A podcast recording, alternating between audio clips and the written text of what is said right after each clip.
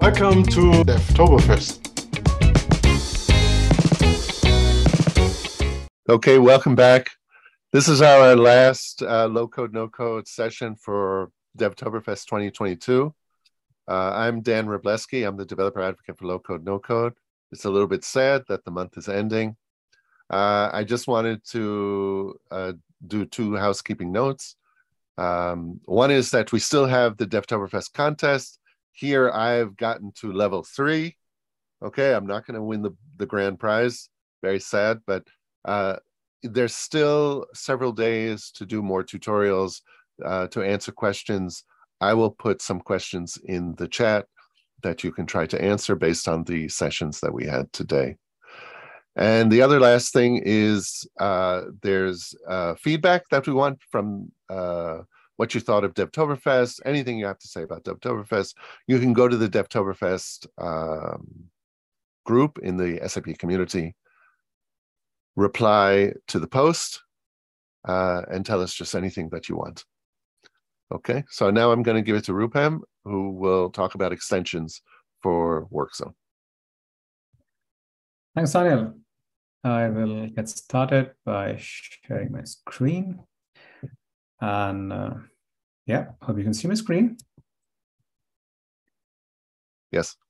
All right, I will get rid of this one. Okay, so welcome. Uh, once again, this is the last session from SAP WorkZone as well.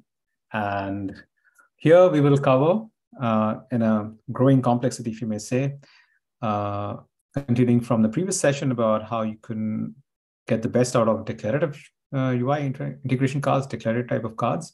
Here we'll talk about the other extensibility options that you have in SAP WorkZone and more complex uh, scenarios deserve more complex solutions. So we have some secrets that I want to share with you as to how pro coders can become SAP WorkZone ninjas. And to start with, again, I will try and do a very quick recap of what are we going to talk about to keep the context, but I would highly encourage the other sessions that we've already done today, if you could just watch them and get more familiar with the terms and the concepts if you do not already have. We will go into component cards. We'll talk about what are component cards, how are they different from declarative cards, and what are their, why do we need them? We will talk about shell plugins and what are they used for, and also how third-party applications can integrate with SAP WorkZone using the APIs and webhooks method.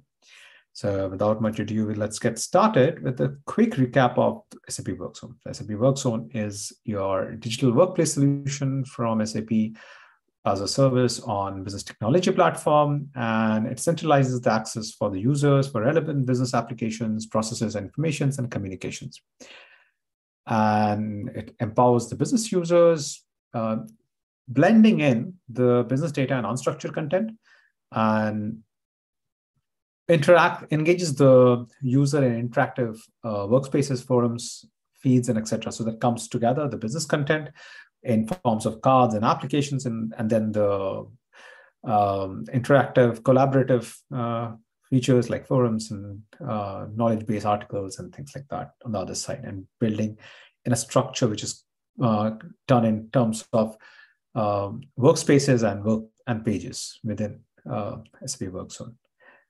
So you can always uh, extend SAP WorkZone, and the developers can give a um, lot of has a, has a lot of freedom to uh, build various things, starting from applications, um, UI5 based declarative cards, or for that matter, component cards, which we'll see today. And in case you want to change, make major changes to the behavior of the workzone in itself, you would probably use something like a shell plugin.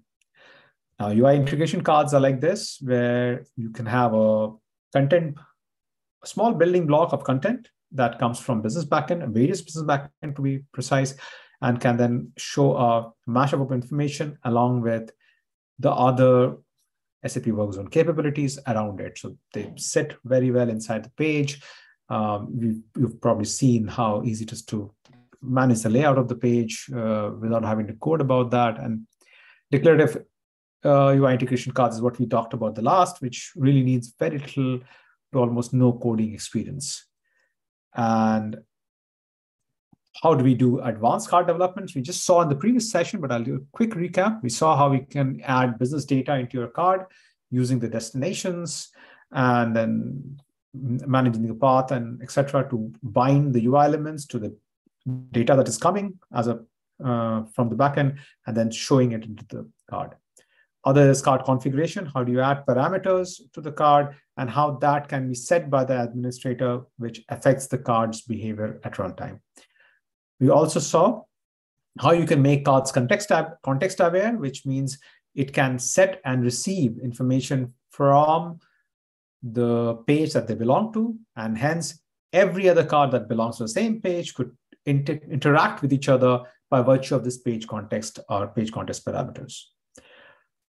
And finally, what we talked about uh, is the manifest extension, allowing you to do basic data transformations within declarative cards, making it less bound to only use uh, the backend service, or if that doesn't fit into the card structure that it expects, it's still possible for us to, as a developer, change the card transform the data in a way that the card can still show up. For example, if you have a service that shows um, that gives returns the static uh, data as is but you want to show a donut chart you would probably do a crunching at the client side using this manifest extension and attach that to the uh, donut charts input. That is also possible without having to change the backend service which may not may or may not be in your control. And hence the use of manifest extensions. But now having said that declarative cards can do so much including using manifest extension to transform data, why do we need something else? Well, component cards are needed in scenarios where they do not fit into the basic templates provided for de declarative cards already. Now, if you really compare the two, they are the same architecture, that they have this header, the content area, the footer, and then they have this manifest, and it's similar in which you develop it, in which you de deploy it, and the bundle it, etc. Everything is similar, except that component cards also come with additional view, controller, and model concepts along with it. So if you're familiar with UI5 development, UI5 applications, you would know that this component cards sort of brings in the flavor of freestyle UI development with using UI5 if you really do want to do a comparison, you can say that declarative cards are more like your Fiori elements and component cards are more like your freestyle UI5 because sometimes you need certain aspects which are not covered by, say, the standard declarative cards like list card, etc. I'm giving you some examples in this UI. You can see that you could probably build something very customized for your specific uh, needs from, from the card. For example, you could probably build something like a heat map or which is currently not yet supported in declarative card, or you can even add third-party integrations like Twitter, feed, etc.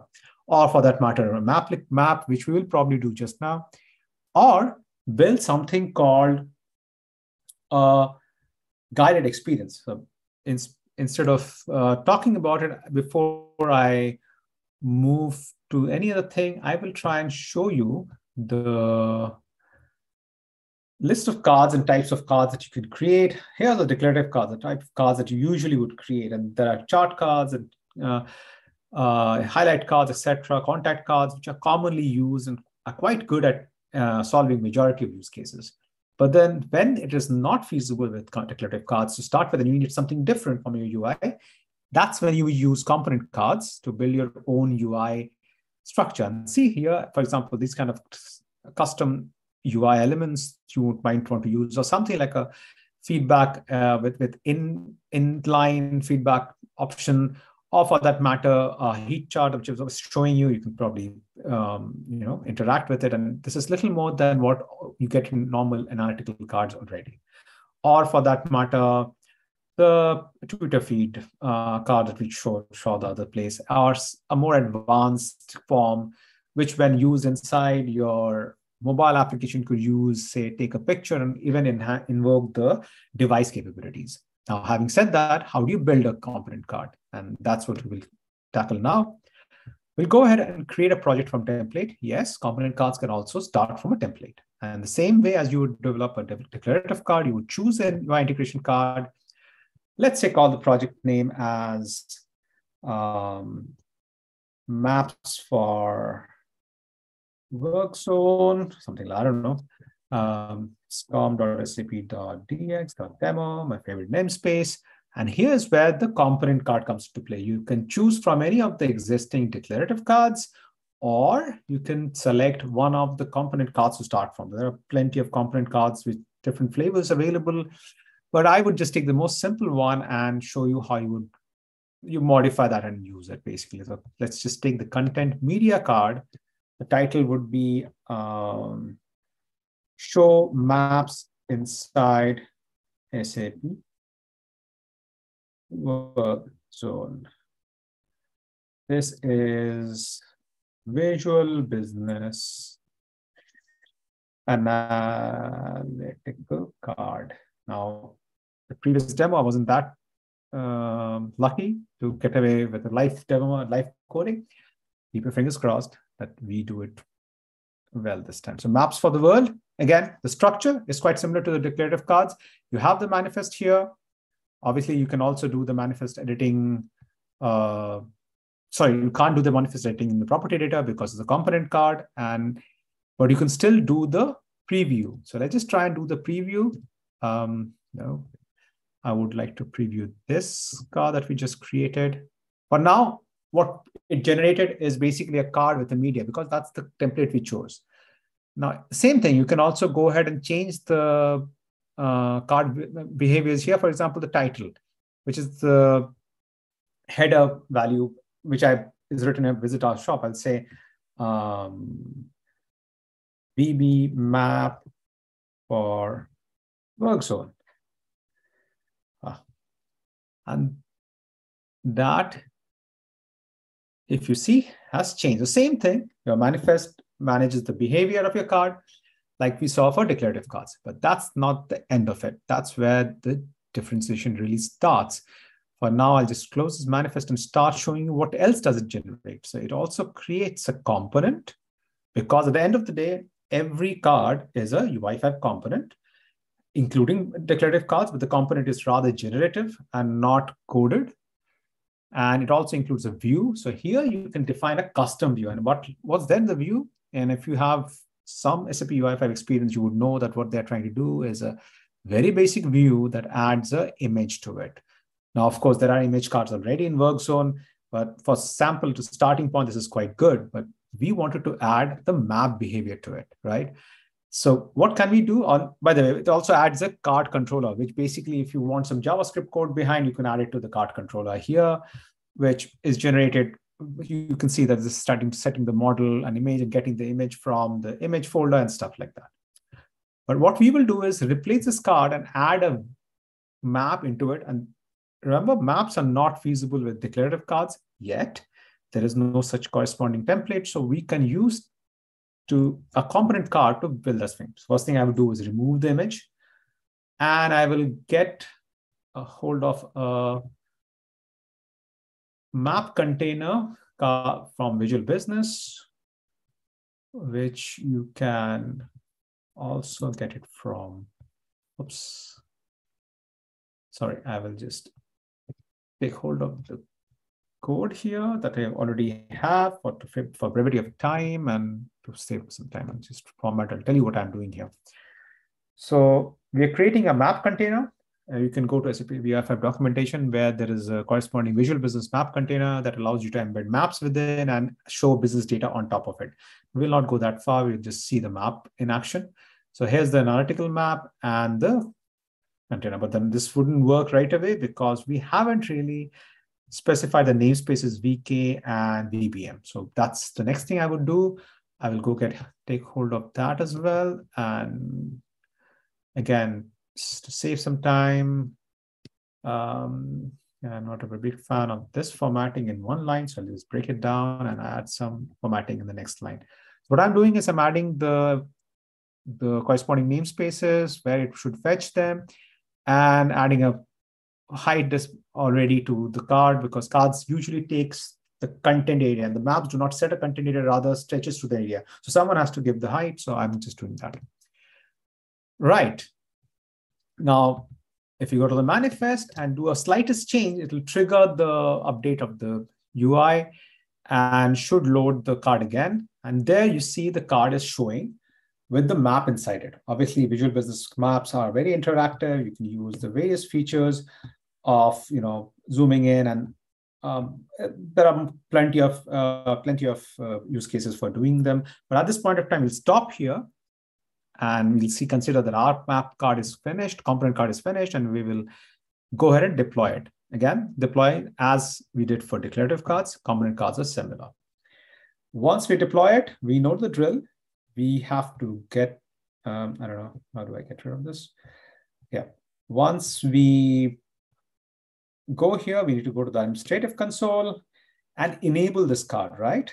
Um, so we go to UI area, we go cards, and we search for maps or something. Yeah, show business. This is the one we created. Show maps uh, inside SAP Workzone. This is the one I created before, but let's just enable this, and I would now add this to my workspace, which was our team knowledge center. And let's try and add this here. So having done that, I would rather get rid of this one and add a widget here. And I think the word work zone comes up here. So this card would be rather easier. Ah, thank God this doesn't, it's not the same as the previous demo. At least the card does work. And there you go, a component card that does something specialized like a UI content that usually not feasible using declarative cards, you can do that. And obviously it's an interactive card um, like you would have with any visual business component uh, that you can uh, interact with. Obviously can show more data on top of this and do what you like. All right. Having said that, let's continue. So that's component card showing a step above your declarative cards, what you can achieve with them.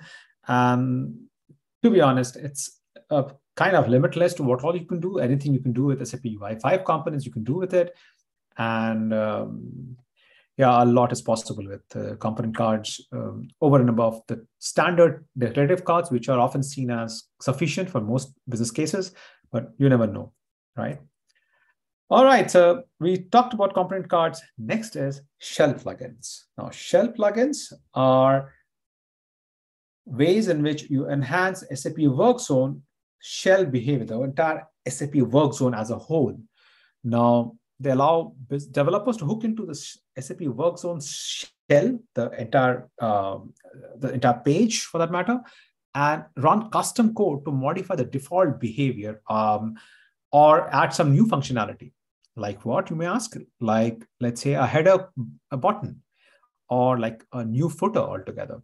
Or for that matter, do some theme related changes, which are kind of way too fancy for your theme manager or theme designer. Now, what are shell plugins? How do you build them? To be honest, if you are an SAP UI5 developer, or if you have any understanding of how SAP UI5 applications are structured, as shell plugins are basically freestyle UI5 application. The only difference is what you see in the, in the graphic here. There are a few key changes you need to do to the manifest of your UI5 application to make it look or act like a shell plugin, or rather Workzone to consider that as a shell plugin. So you have to change those things in the generated uh, UI5 application, and you're good to go. And where do you write the code? Obviously in the component, because the component what gets loaded. And you also have the option to have other controllers, etc., where you can add more logic to it. And that's the whole idea of shell plugin. So how does it work? Once you enable a shell plugin in your content manager, because it's an application, it will go sit inside your managed app router. You have to act, add that to a particular role collection, which means people with that role collection or people with that particular authorization can will have the benefit of the shell plugin.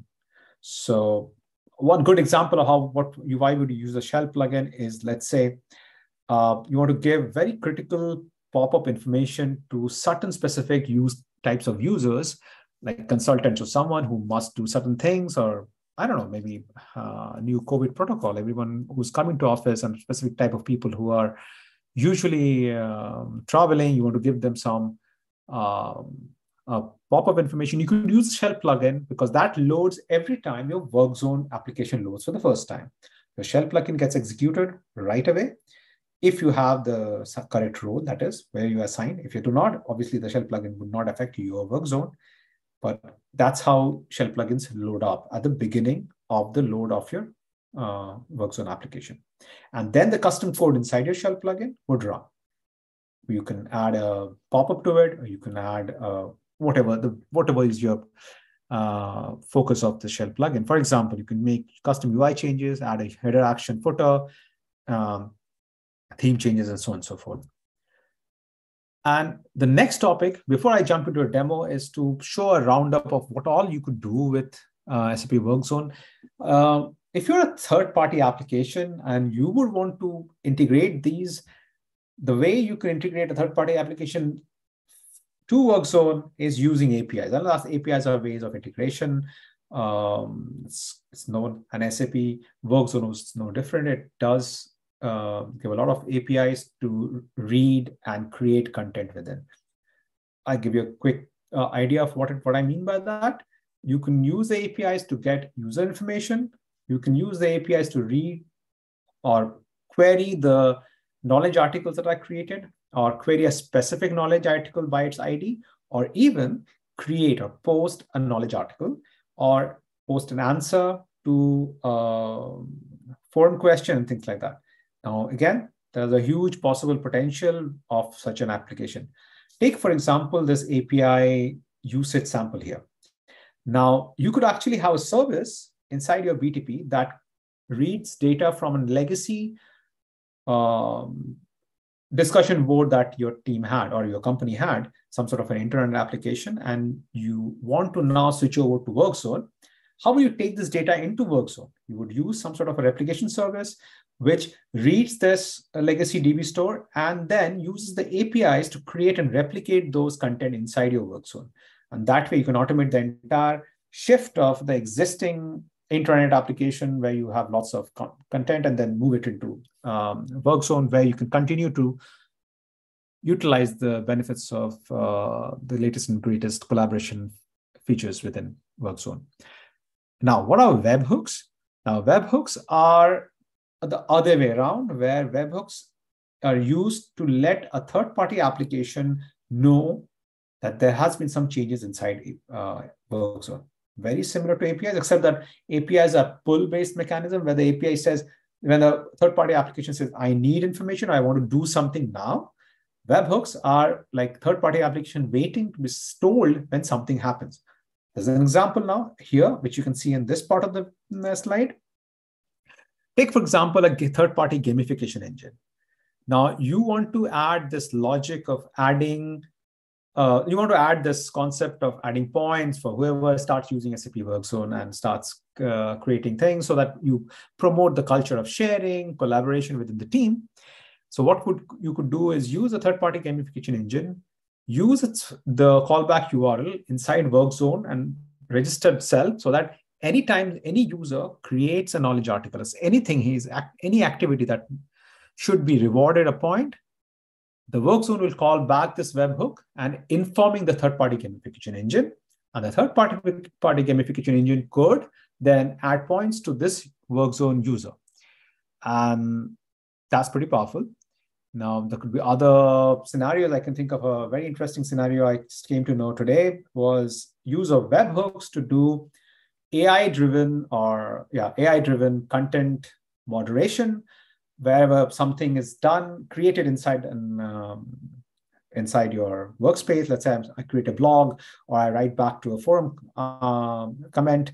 I could then call a third-party AI tool that would go ahead and run some information, you know, run some uh, code to check whether this article is okay. I mean, if, if there's a profanity or something not suitable for company-wide sharing, and then decide to not keep it or keep it. And you, this is like automated moderation of content. One could use webhooks for such a scenario, yeah, along with APIs.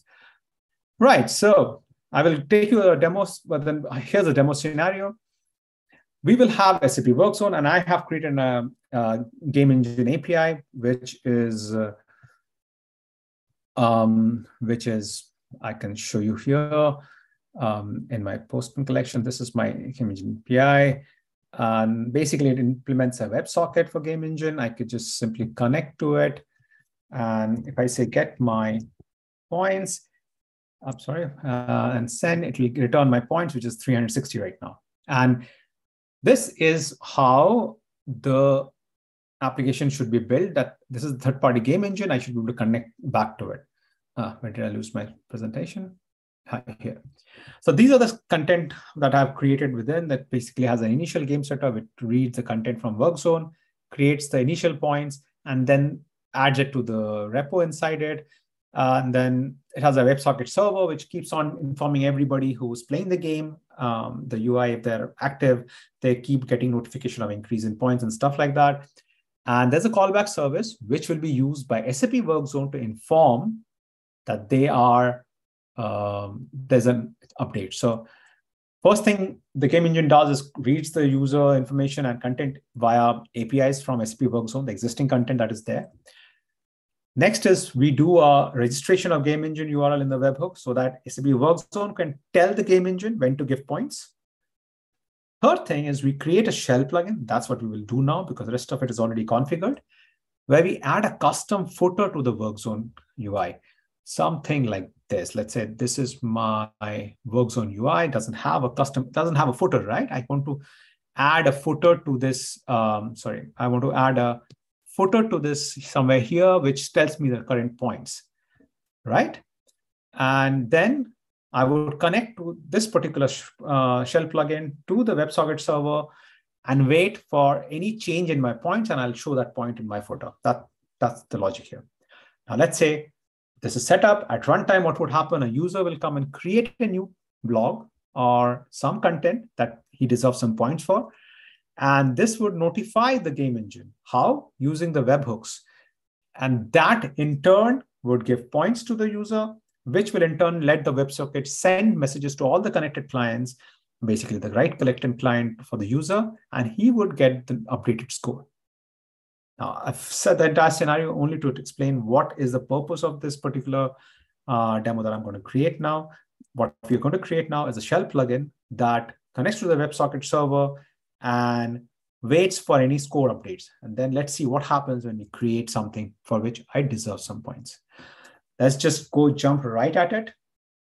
I hope I'm doing right on time or not too late or not, not too bad, I guess. It's, I'll keep it um, short uh, within time, I hope. Right, I will just close these and we're done with the component card. And now we'll start creating, um, now we'll start creating the shell plugin. As I said, the shell plugin is same as a UI5 application. And so we can go here and start from a template again. And this time we will use a SAP Fiori application. Why? Because it's a Fiori application like, except there are some specific manifest changes that you need to do.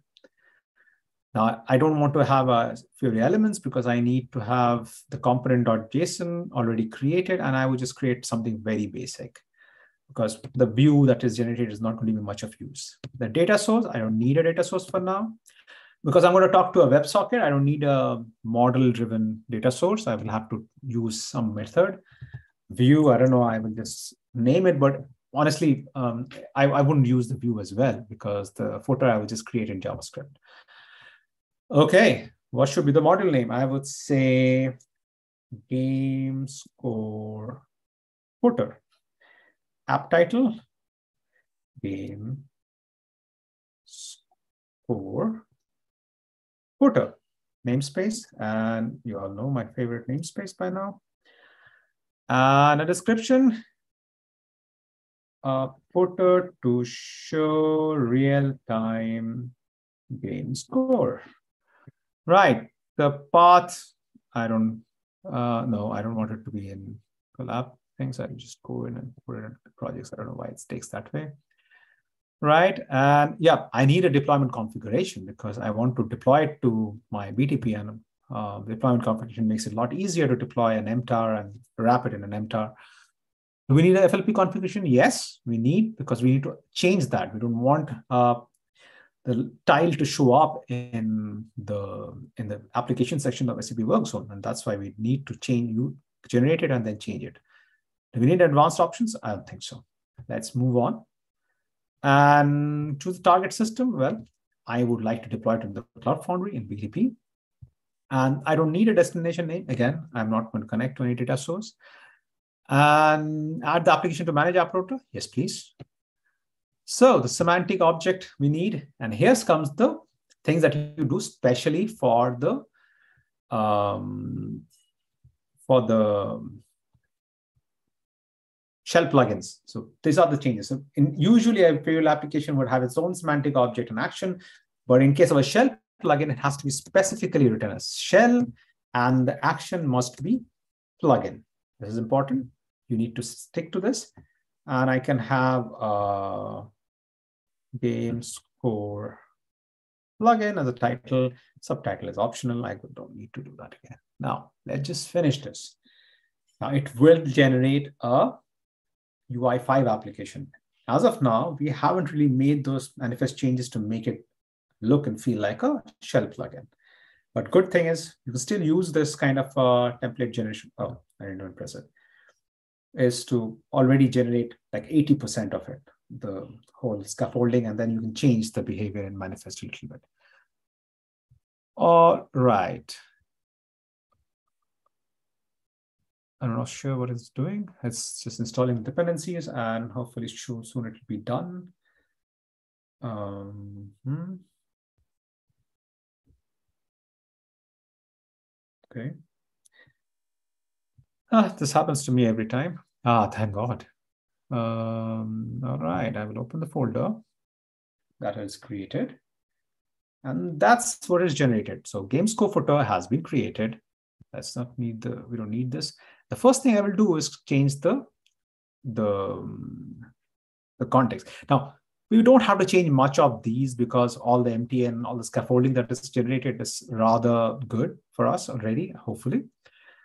And let's go ahead and change the manifest. Now, what are the important changes to the manifest? First thing first. The first thing is the type of this is not an application, it's a component.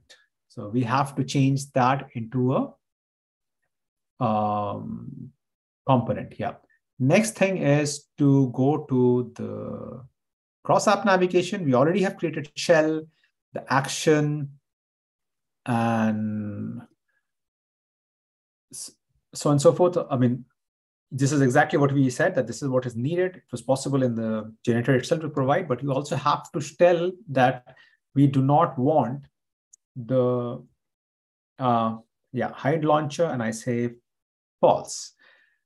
Um, oh, sorry, true. I want it to hide. Uh, so it should not show up in the launcher. That's basic change.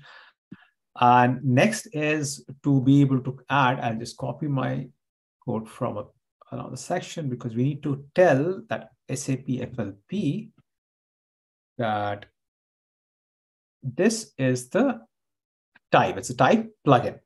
These all changes should tell the subsequent uh, deployment to app router and then to work zone when we enable it that this is type shell plugin and don't that doesn't it means that you do not have to show it inside your very launchpad but rather treat it as a shell plugin and load it at the beginning of the work zone load. And that's what we just prepared ourselves for. Now um, i'm a big fan of uh, testing it early and failing early because uh, what's this happen?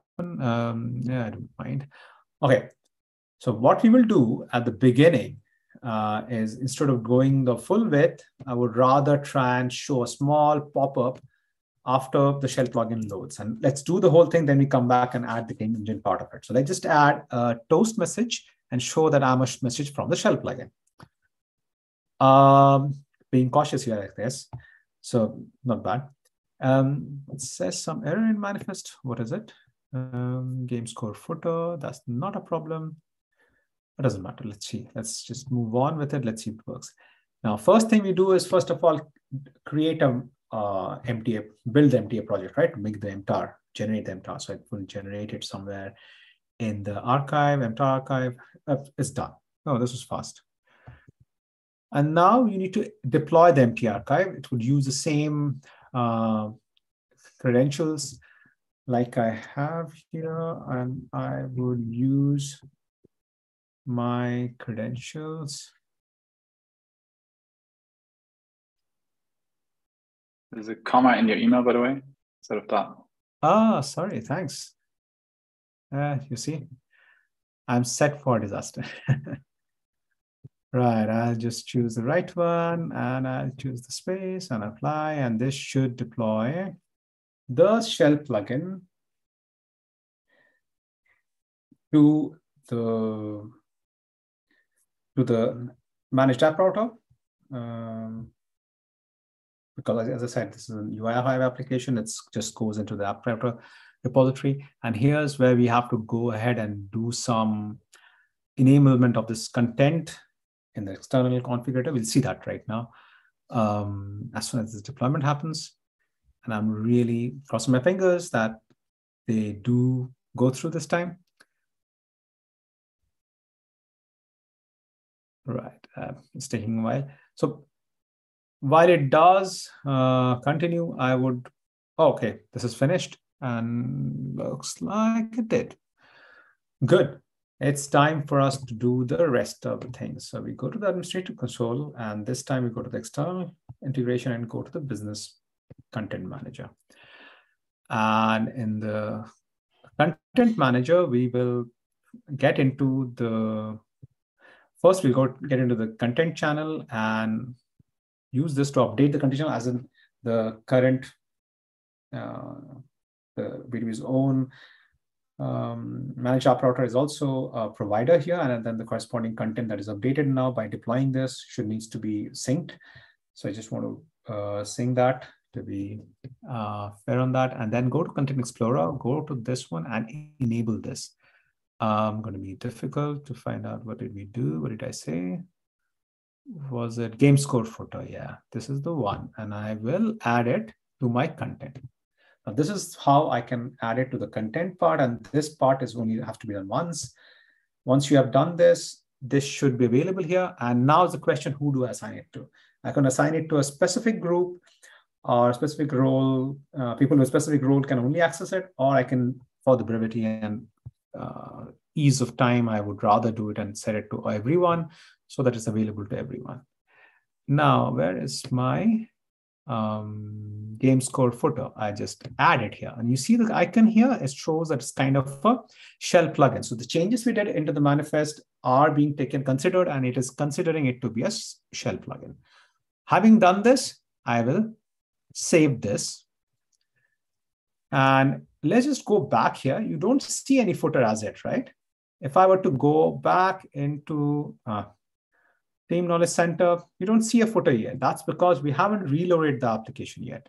So let me refresh, and that's how this footer, oh, sorry, the, the application should really start. And, the, and there you go. We added a message a toast message, and you can see I'm a message from a shell plugin. So this is how it worked. But we haven't really added the footer. I was thinking ahead of myself. We have to do that now. And that's where I will bring in the code that does that. So bear with me, and I'm going to bring some magic code from somewhere.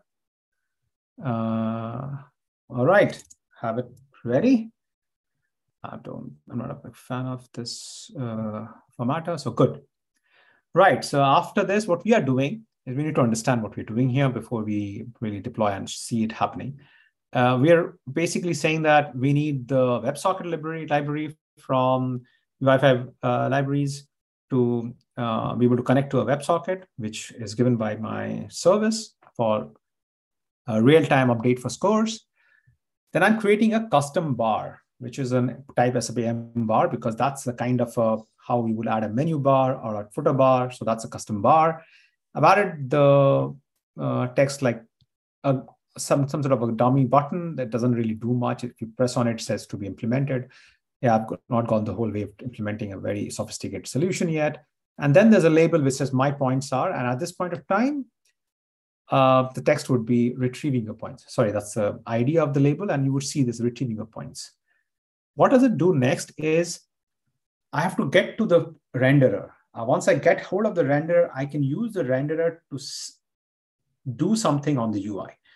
So once we get hold of this renderer using this get renderer of Fiori 2 type, I can set the footer bar and set my custom bar as a footer, right? And the remaining part is basically adding a WebSocket client for the WebSocket client that I've created. Now, again, just a refresher, we did create a WebSocket client, and this is the one which I have already deployed into BTP. This is, as I can say, it is already working, right? You can do get my points.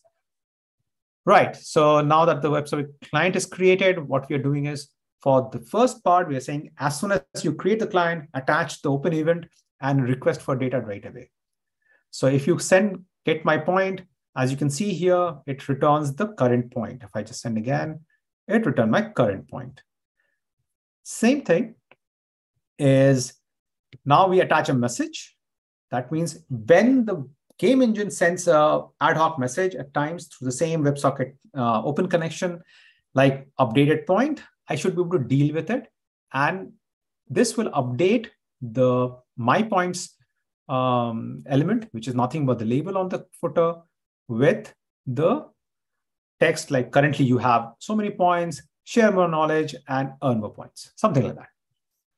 Well, having done this, let's just simply do the same, same drill, build the MTA project.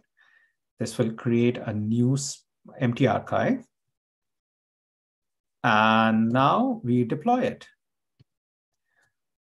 Now, if once we deploy it, we wouldn't have to now add it to my content and so on and so forth, but still, given that it's a hosted content inside your app router uh, repo, we would have to go in and refresh the content and then the new shell plugin will get affected. Now we'll see what we do here. But that's in nutshell how you could do. But what interestingly thing is before it, while it's saving is, I want to show you how the webhook will work. Because the next part of the demo depends on two things. We will we can see the shell bar here probably, hopefully, uh, the footer bar here based on the shell plugin. But how do, how do we update the points? We haven't talked about that part. So that's how it is done. Remember the webhooks? You basically need to go to the administrative console. You need to go to external integration into notifications. And here's a notification callback URL created already, which is like notify user activity. So what am I doing here is I have taken the game service that I've created, put that URL into the notification part. And if I go into the edit mode, it will be a little more uh, easy to understand. So there's this callback URL, which, you, which is basically from the game engine, which will be called every time something happens. What happens?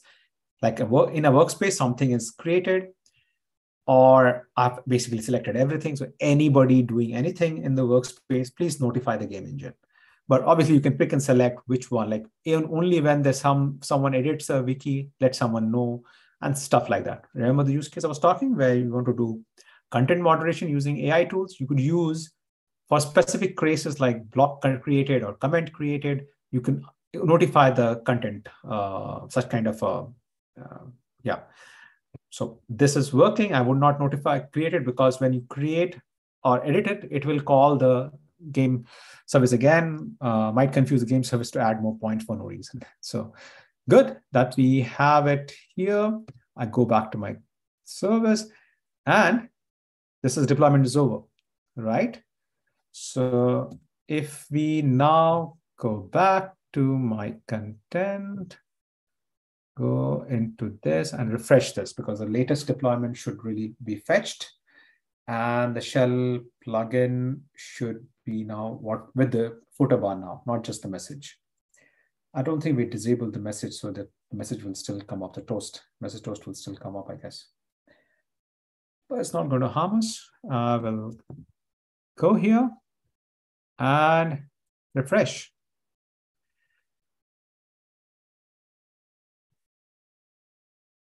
Interestingly, you see it happening. So this is the game workspace. I remember I told you there is a dummy button that comes up and here's your text, which was then changed because I was able to read the web so WebSocket. Let's put it to better use, a better test. So let's go to content and let's create a blog. See if I can get some point by creating blog. I am blog master. And I said, give me some points I want to win. All right, my blog is, blog is done. And let's see what happens if I do this. So I got 40 points for a blog because it became 400 points now from 360. And yeah, kind of greedy I am. I could use create some other uh, things like knowledge base articles, etc., and really get ahead in this competition. All right. Having said that, that brings me to the closure of the demo and the session. So a quick recap, we talked about the other extensibility options post our previous sessions, where we started with work zone introduction. Then we talked about what are the possible ways of surfacing business data?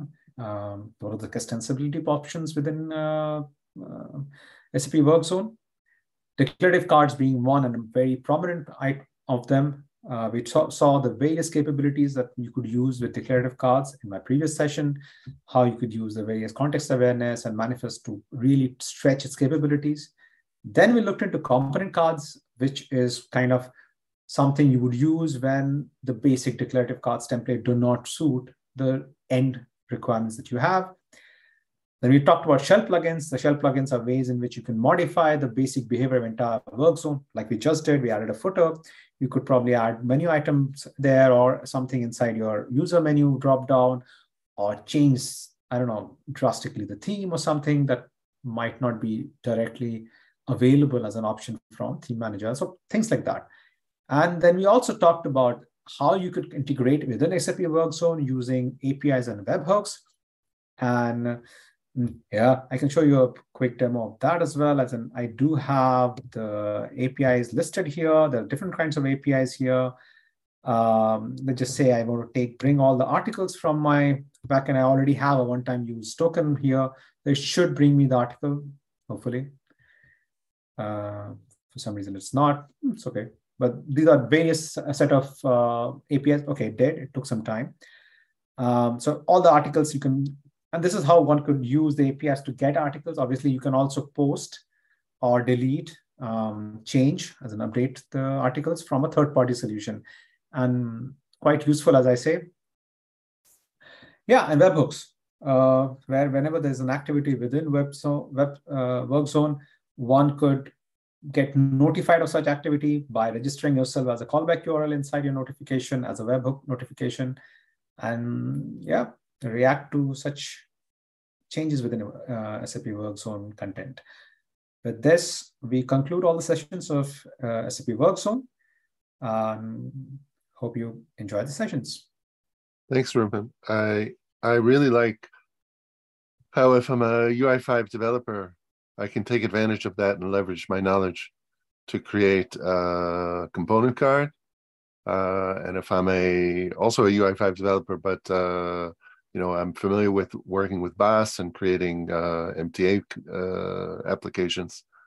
Um, you know, I, I I can reuse that knowledge to create uh, work zone stuff, and I also have a lot of control, uh, and I can do amazing things. And there's a lot of use cases I can see for uh, for doing that. So that's what to me is is is really good about this. So thank you very much. And uh, to everybody, thanks for joining us for Devtoberfest. It's a little bit sad to say goodbye, um, but we'll see you soon. So take care. Bye bye. Bye bye.